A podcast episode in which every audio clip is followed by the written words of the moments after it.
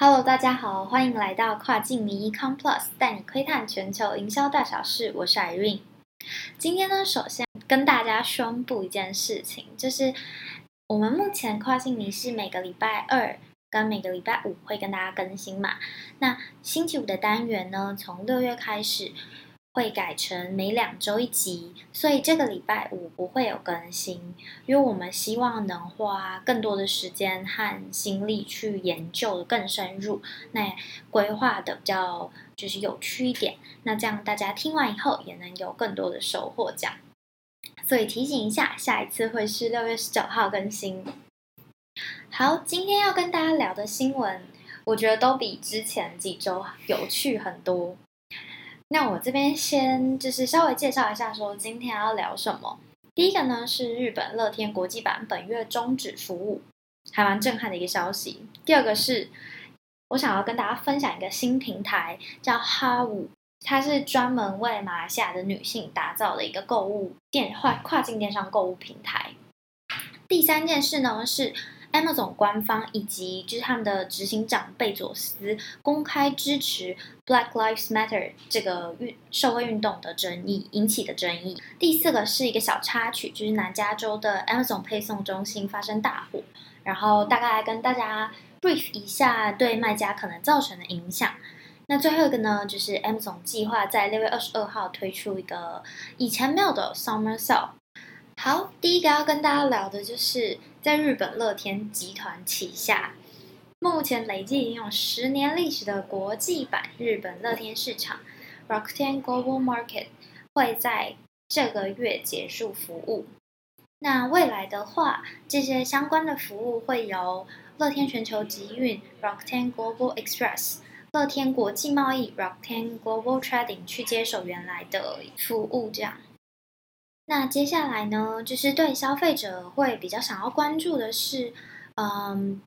乐天这边宣布，台湾时间的六月一号下午一点前，因为其实已经过了，就是是最晚的下定时间。那国际版的最后发货日是六月十五号，下个礼拜。那客户服务营运，哎，下下礼拜，对，下下礼拜。那客户服务营运呢，会到这个月底六月三十。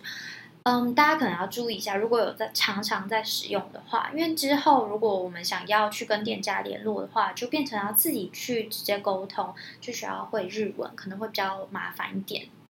那刚刚前面提到的会取代国际版乐天乐天市场的服务，其中一个是乐天全球集运，那这个呢是由日本乐天集团去提供这个集运的服务，所以消费者在日本乐天或是其他的日本购物网站。都可以把他们买的东西全部集中在日本当地的仓库，转运以后再寄到海外，寄到台湾，寄回来。集运的话，想说大家应该都蛮熟悉的。那主要呢，我们会使用集运的原因，就是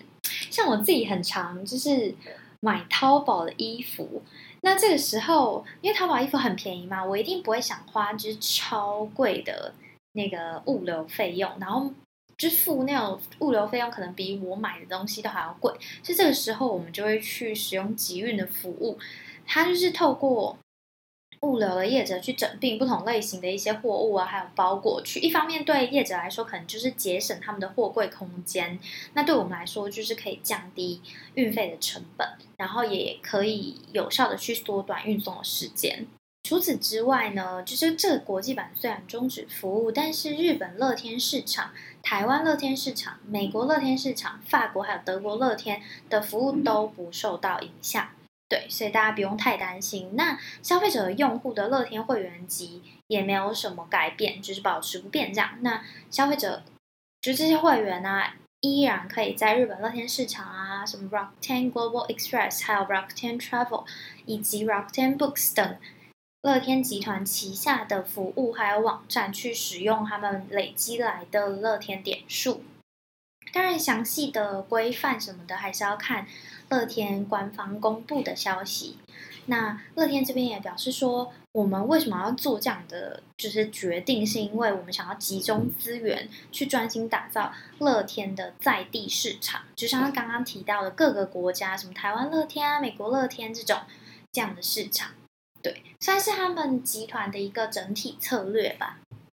第二个要跟大家分享的是一个新的平台，叫哈五。那刚才说的是专门为马来西亚女性所打造的、所打造的跨境电商购物平台，这真的不是业配，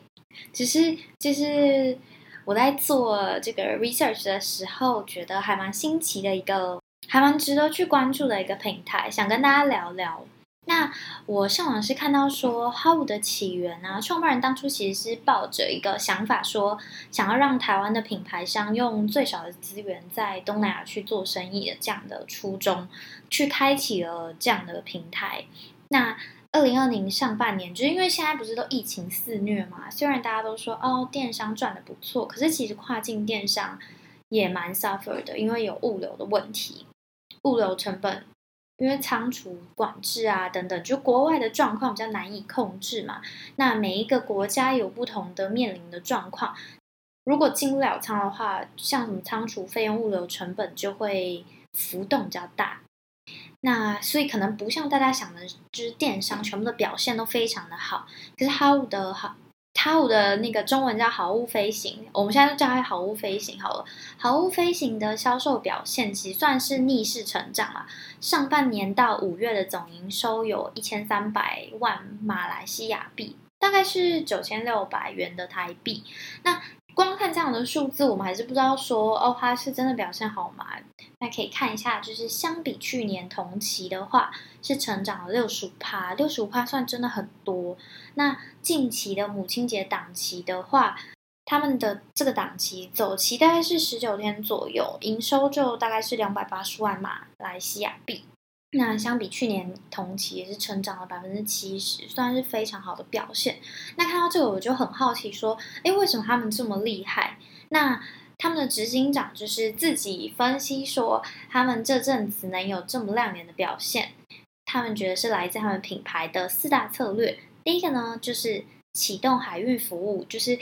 呃，有点像分散风险，就透过海空两路去保持他们运输上的顺畅。第二个是掌握仓储的空间，其实掌握仓储空间对于疫情之下的跨境电商营运是非常重要的，所以他们还是可以确保在九十天之内都能正常出货。那第三个就是他们跟当地的关系很密切，有办法随时接收到最新疫情还有法规的现况。对，那可能在台湾的品牌商就可以及时做出一些应对，这样。那第四个就是对当地消费者的行为掌握和观察是很充分的。那这四点听起来好像很 general，大家都知道，但其实这四点真的蛮重要的，蛮值得就是大家在经营跨境电商的大家去参考一下。因为我们也不知道说这一波的疫情到底什么时候会结束，或者什么时候会突然又变得很严重，所以做好就是算是提前做好准备还是很必要的。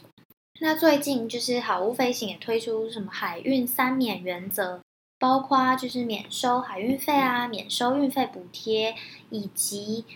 免收寄仓费，算是有效降低卖家的成本。然后他们也会同步去协助卖家在当地的一些核准啊、发证的作业，这样算是蛮 support 的一个推出的一个东服务这样子。大家可以，我觉得有进军东南亚的卖家品牌，也可以稍微关注一下这个新的平台。第三个要跟大家分享的是，Amazon 最近还蛮轰轰烈烈的一个，嗯，他们官方还有他们执行长贝索斯公开支持 Black Lives Matter 这个社会运动的争议事件。那这个事件其实就是，如果常在用 Amazon 点 US 的人，应该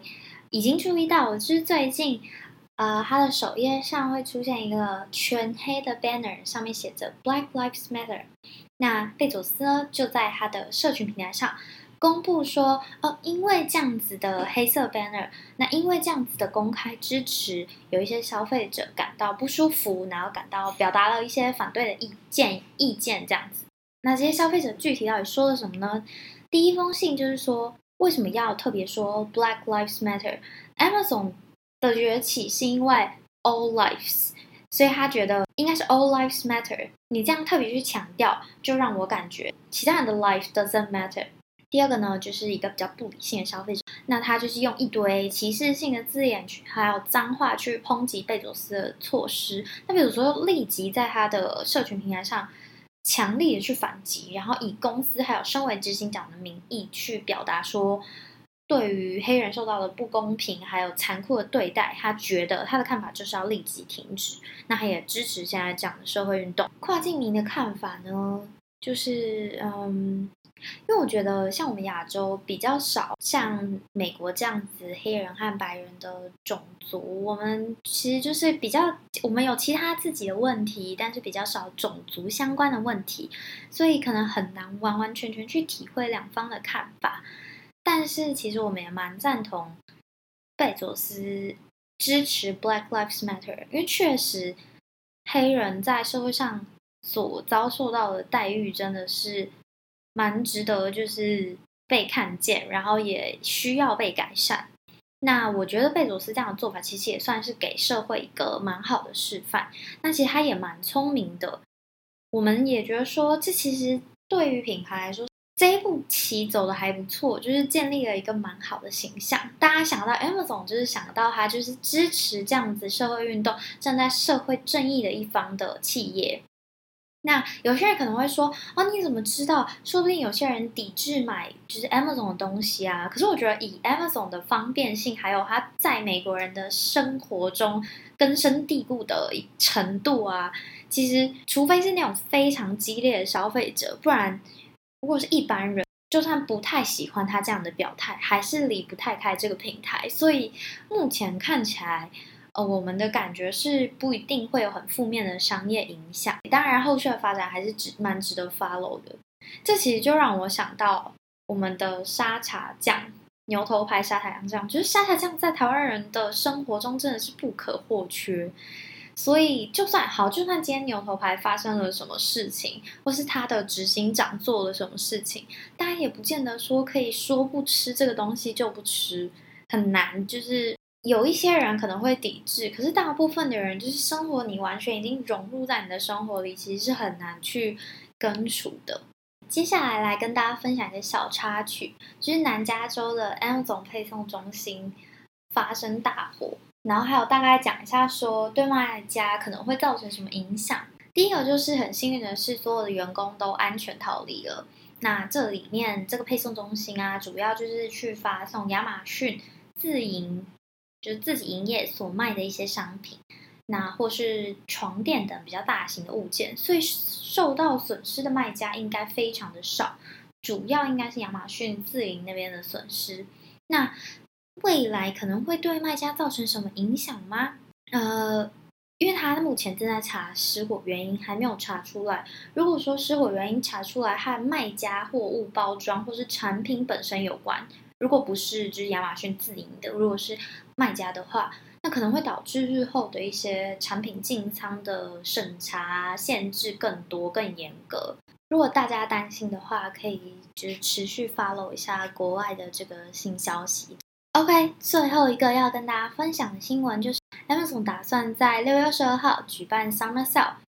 那我们看到的是 CNBC。的媒体表示说，有消息说亚马逊计划在六月二十二号去举行一个呃夏季时装销售的一个促销。那这个活动是不公开的，只有受邀的卖家才能去参加。那活动期间大概会是七到十天左右。那目前收到的消息是，亚马逊内部其实还在敲定一些细节，所以连就是官方活动名称都还没决定，所以大家就自己帮他取名字。但十之八九，这个活动是确定会举办的。目前受到邀请的买家都已经正在处理，说申请提报啊，提报三十趴以上的折扣 deals 这样。那有一些人就会猜测说，呃会不会是今年的 Prime Day 被这个 Summer Sale 取代？那我们目前的看法，虽然目前还没有什么官方还没有什么肯定的说法，也还没有人接收到比较确切的进一步的消息。那跨境民这边的看法是觉得，因为 Prime Day 其实是每年亚马逊销售的一大高峰，那我们觉得不太可能会取消，或者是突如其来就这样被取代，顶多就是延迟比较久，可能从过往的七月延迟到九月份。那因为 Prime Day 也是全球站点的一个活动。那目前这个六月二十二号的 Summer Sale，我们还不确定说它只是 for 美国而已呢，还是全球都适用？因为它是不公开的嘛。那我们推测是，呃，这个 Summer Sale 的出现是因为 Amazon 其实因为一开始疫情爆发的时候有推出一些疫情因政策，那也让卖家损失蛮多的。那他们自己可能也有一些损失，所以会想要一次性的去 create 一个活动，让卖家多一个机会去冲刺一下业绩。今天的更新就到这里结束，感谢大家的收听。我们跨境迷 Econ Plus 每周二都会和大家分享跨境大小事。那礼拜五的单元会是双周一次哦，我再提醒一次，这样 OK，记得订阅，接受到我们最新的消息。跨境迷下次更新是六月十六号星期二，一样是我 Irene。OK，如果你还想听就是周二跨境报的话，那我们就下次再见喽，拜拜。